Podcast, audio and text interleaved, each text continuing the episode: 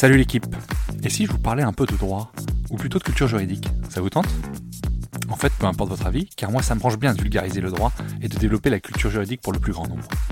À la croisée des chemins entre références historiques, applications pratiques et notions théoriques, je vous propose de m'accompagner afin d'essayer de simplifier la compréhension de nos notions juridiques avec, si possible, un ton léger et un peu d'humour. Je suis Thomas Lubert et je vous souhaite la bienvenue dans Juris Vulgaire, le podcast de vulgarisation juridique.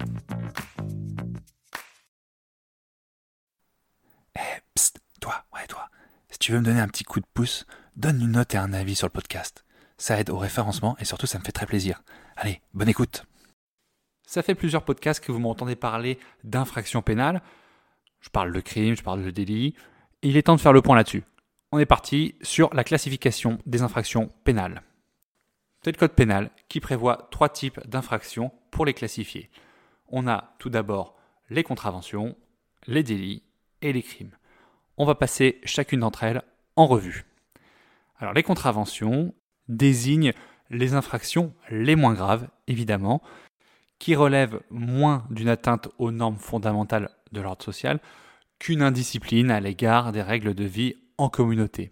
Elles sont punies généralement de peine d'amende et sont distinguées en cinq classes qui déterminent le montant de l'amende encourue, de 38 euros pour les contraventions de première catégorie, on pense par exemple au défaut du port de permis de chasse, à 1500 euros les contraventions de cinquième classe, les violences volontaires avec incapacité de travail inférieure ou égale à 8 jours. Cette somme, elle peut être portée à 3000 euros en cas de récidive. En matière de contravention, le tribunal qui est compétent, c'est le tribunal de police. La contravention, c'est ce qui se passe généralement en matière d'infractions routières. C'est la grande majorité des infractions routières sont des contraventions. Plus grave, on parle de délits. Les délits désignent les infractions caractérisant une volonté de transgresser une norme sociale importante. Ces délits, ils sont punis d'une peine d'amende supérieure ou égale 3750 euros d'amende et de peine d'emprisonnement pouvant aller jusqu'à 10 ans pour les délits les plus graves. Parmi les délits les plus constatés, on pense évidemment au vol, aux violences aggravées, au port d'armes, à l'agression sexuelle, à l'extorsion de fonds. Tout ça, c'est des délits. Et quand vous commettez un délit ou que vous êtes, c'est au tribunal correctionnel qu'il revient de vous juger. Au-delà du délit, on passe sur la qualification de crime. Les crimes constituent la catégorie des infractions les plus graves, évidemment, qui manifestent une violation extrême des interdits fondamentaux de la société. Ils sont punis en fonction de leur gravité, d'une peine de réclusion pouvant aller de 15 ans à la perpétuité. On pense évidemment à l'homicide volontaire, au viol, à l'émission d'une fausse monnaie. Tout ça, c'est des crimes.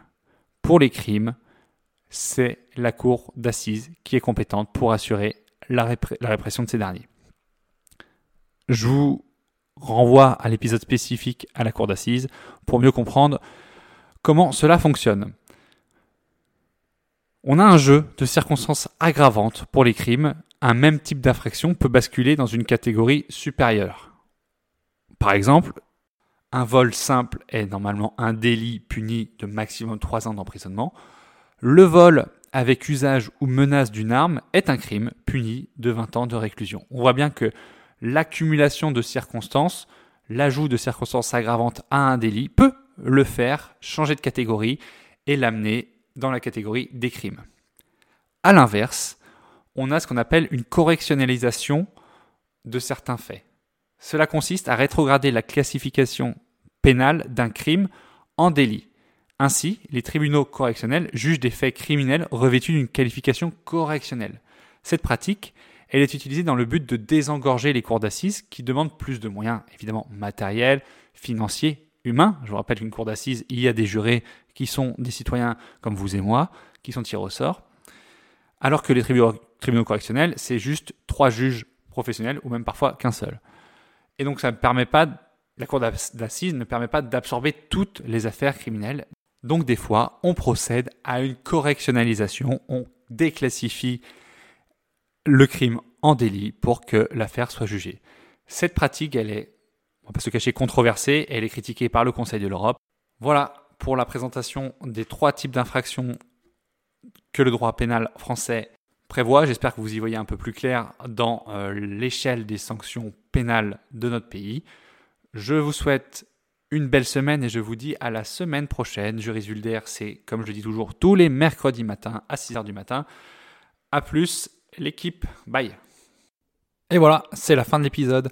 J'espère que vous aurez appris des choses. Encore une fois, si vous voulez me donner un petit coup de pouce et m'aider dans le référencement du podcast, je vous invite à laisser une note 5 étoiles sur Apple Podcast ou sur Spotify et également laisser un avis sur Apple Podcast.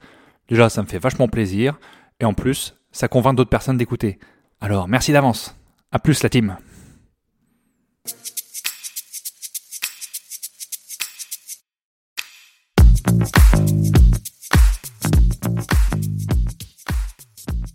Vous voilà arrivé au bout de l'épisode et vous êtes plus proche de devenir juriste qu'hier. Merci d'avoir écouté jusqu'au bout. Si vous avez des questions, des remarques ou si vous souhaitez échanger, n'hésitez pas à me contacter sur LinkedIn ou par mail. Tout est dans la description. Encore une fois, je compte sur vous pour laisser un avis et une note si vous avez apprécié le contenu. Merci d'avance. Juridiquement vôtre. Thomas.